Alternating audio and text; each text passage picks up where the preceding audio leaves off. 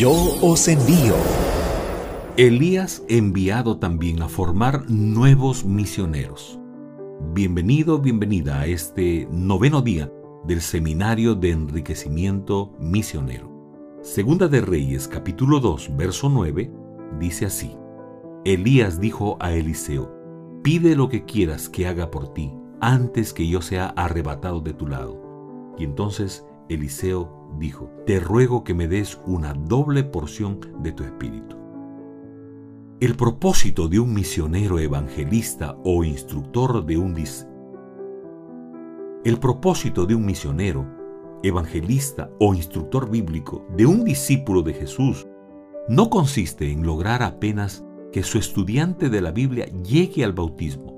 No, este es el inicio del trabajo. El trabajo finaliza cuando nuestro discípulo bautizado se convierta en un evangelista ganador de almas y alcance la salvación. Este es el caso de Elías el Tisbita.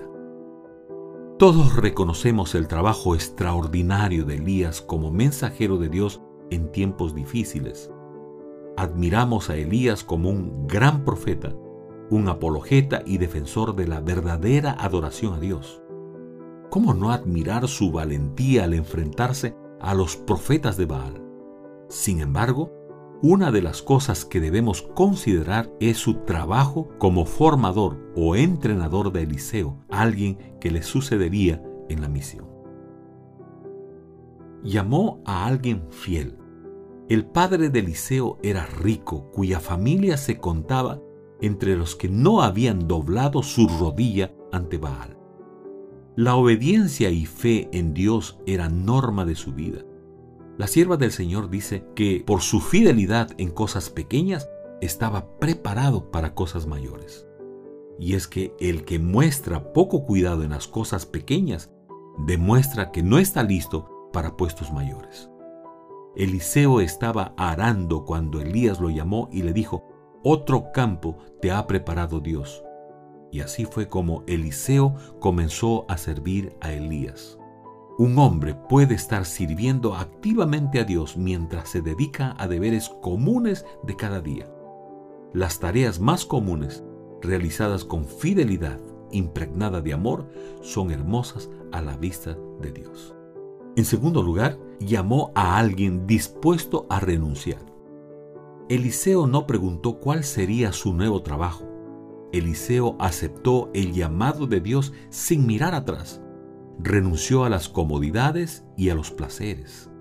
Avanzó por fe ante el llamado que Dios le hacía a través del profeta Elías.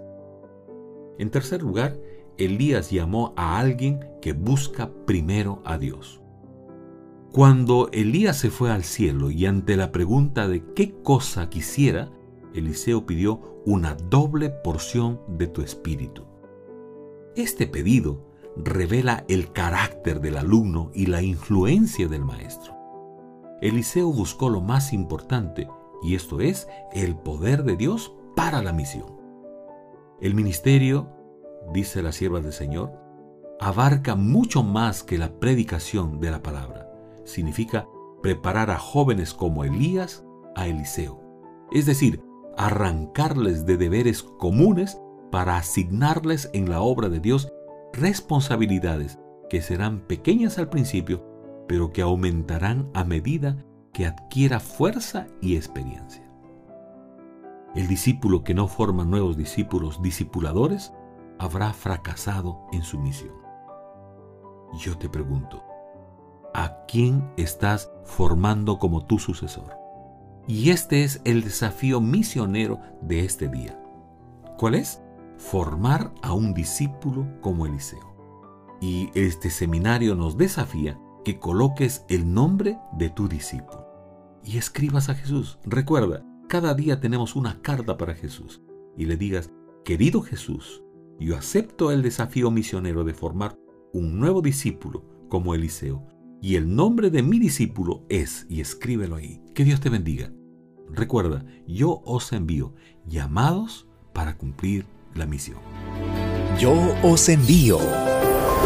Una lectura devocional durante 40 días. 40 personajes. 40 historias. 40 razones para cumplir la misión. Yo os envío.